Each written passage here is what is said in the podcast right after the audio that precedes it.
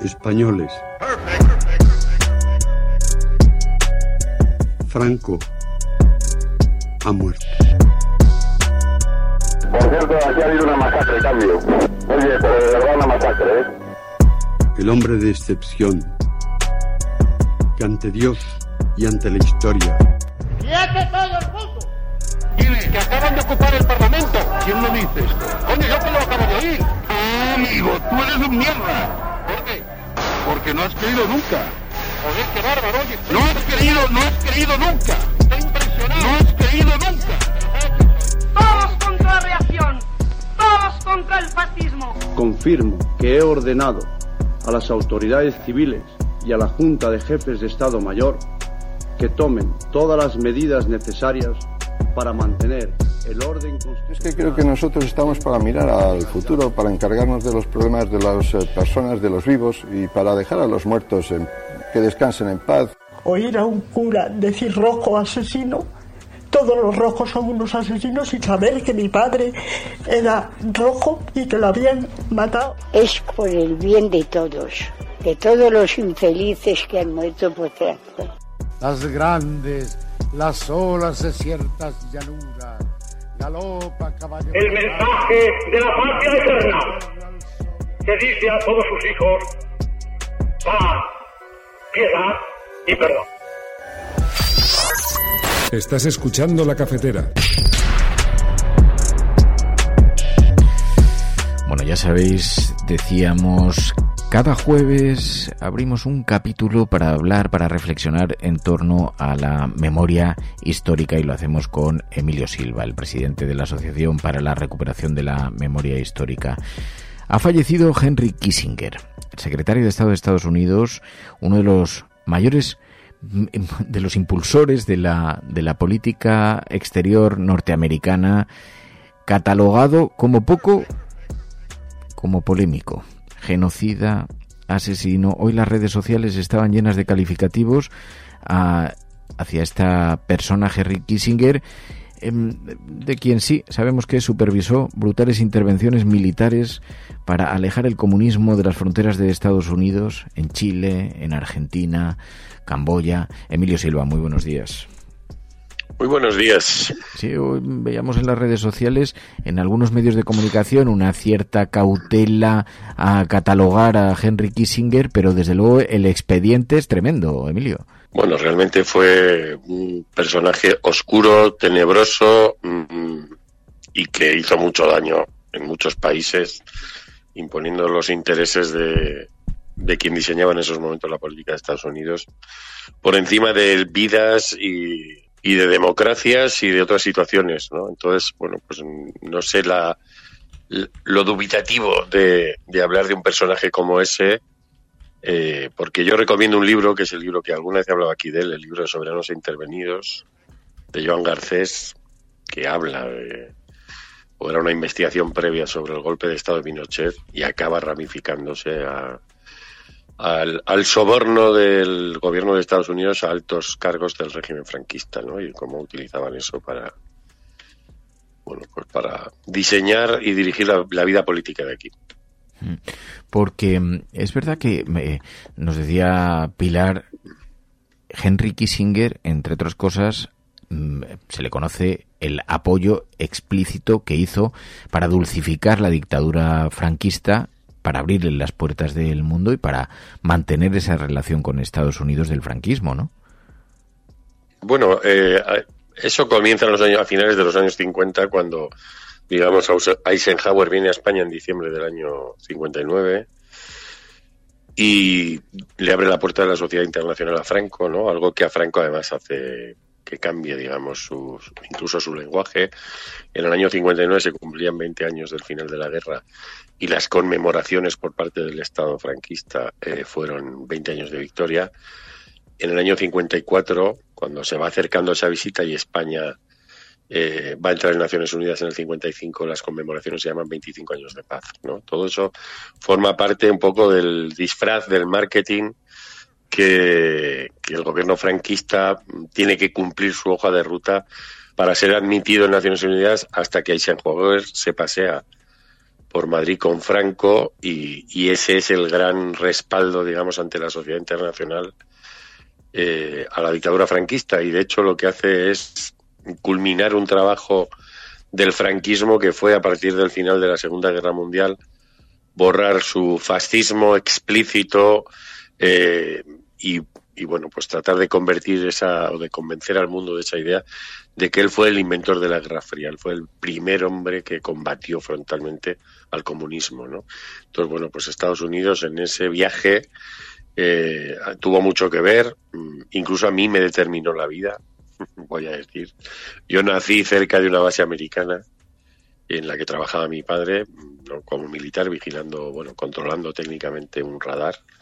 No España en esos años, eh, bueno, aquí se conocen, pues digamos las principales instalaciones militares, Rota, Zaragoza, Morón, Torrejón, pero había antes de que el mundo de los satélites, digamos, se lanzara al espacio, España estaba sembrada de enlaces de comunicaciones y de pequeños centros militares de Estados Unidos. Digamos que el país estaba bien colonizado. ¿no? Entonces, Kissinger, en ese mundo oscuro, incluso viene aquí la víspera del día que asesinan a Carrero Blanco, ¿no? Que ETA asesina a Carrero Blanco y que existen todos esos rumores de que de que no tenían la capacidad para meter ese bombazo y que igual hubo otros intereses, digamos, acompañándolo, ¿no? Pues justo la víspera de, de ese asesinato del que se van a cumplir 50 años ahora en el mes de diciembre. Henry Kissinger estuvo aquí reunido con, con Franco, reunido con el emérito, ¿no? Y bueno, pues vigilando por sus intereses.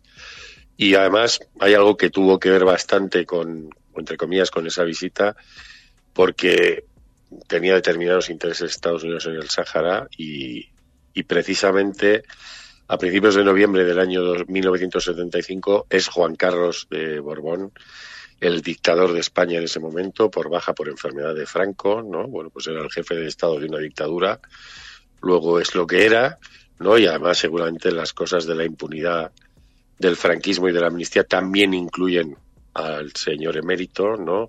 Y en ese momento se produce la Marcha Verde, ¿no? La Marcha Verde es un, una especie de operación eh, complacida por Estados Unidos para que España se retire de allí. Y lo que sí dicen es que mmm, Carrero Blanco jamás se hubiera ido del Sáhara sin pegar tiros, ¿no? Por lo tanto, bueno, pues quizá esa muerte mmm, alivió lo que iba a ocurrir unos meses después eh, con, con, el Sáhara, ¿no? Hay un documental que aprovecho también para recomendar que está en YouTube, que se llama Arriba España, es un documental de 1976 de un director manchego que se exilió en Francia, José María Berzosa, que además hizo varias cosas que tienen que ver con Kissinger y Pinochet, hizo bastantes documentales desde la televisión francesa sobre el golpe de Estado de Chile. Este documental eh, se estrenó en Madrid, en un cine del barrio de Salamanca. Eh, era una apuesta en parte casi política para que el presidente de España en la transición hubiera sido Enrique Tierno Galván, el guionista de, del documental era Ramón Chao, el padre de Manu Chao, y ese documental acaba con una escena brutal.